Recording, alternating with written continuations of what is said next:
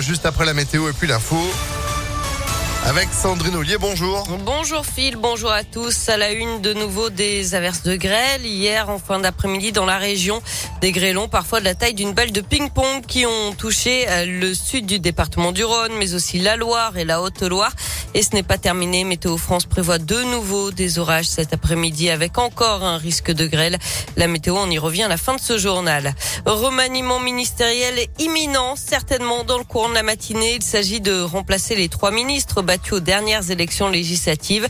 Reste à savoir aussi si Damien Abad restera ou pas à son poste au ministère des Solidarités, lui qui fait désormais l'objet d'une plainte pour tentative de viol.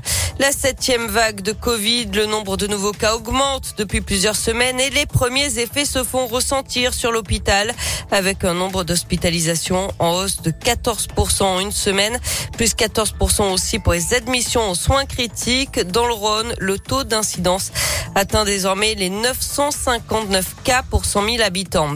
Dans l'actualité également, la fermeture de la crèche privée dans laquelle un bébé de 11 mois est mort fin juin à Lyon. Fermeture administrative pour au moins trois mois, renouvelable une fois, décidée par la préfecture. Dans le même temps, une enquête administrative est ouverte.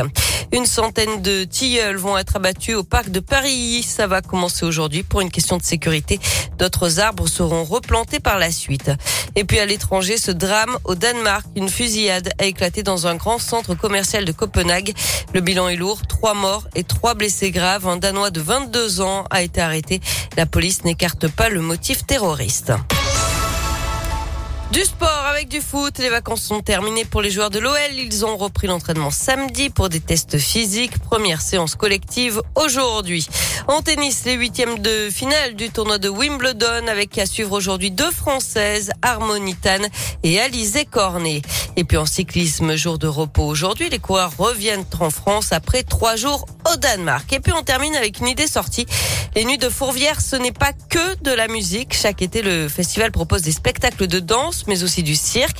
Après un week-end animé autour du jonglage à Villeurbanne, c'est au parc de la Croix-Laval que les clowns et autres acrobates vont s'installer pour trois semaines de spectacle.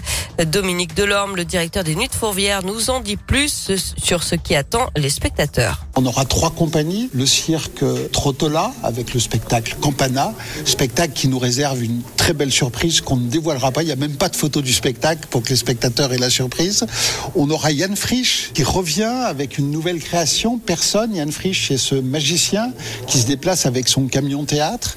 Et euh, enfin, euh, Bête de foire. C'est un spectacle poétique dans un petit chapiteau de 150 places à découvrir absolument. Et comptez entre 12 et 24 euros la place pour assister à ces trois spectacles qui s'adressent aussi bien aux grands et aux plus petits. Réservation en ligne sur le site des Nuits de Fourvière. Et plus d'infos, impactfm.fr. L'actu continue d'ailleurs sur notre site internet. En attendant votre retour à 7h30. À tout à l'heure. À tout à l'heure. C'est la météo. C'est euh,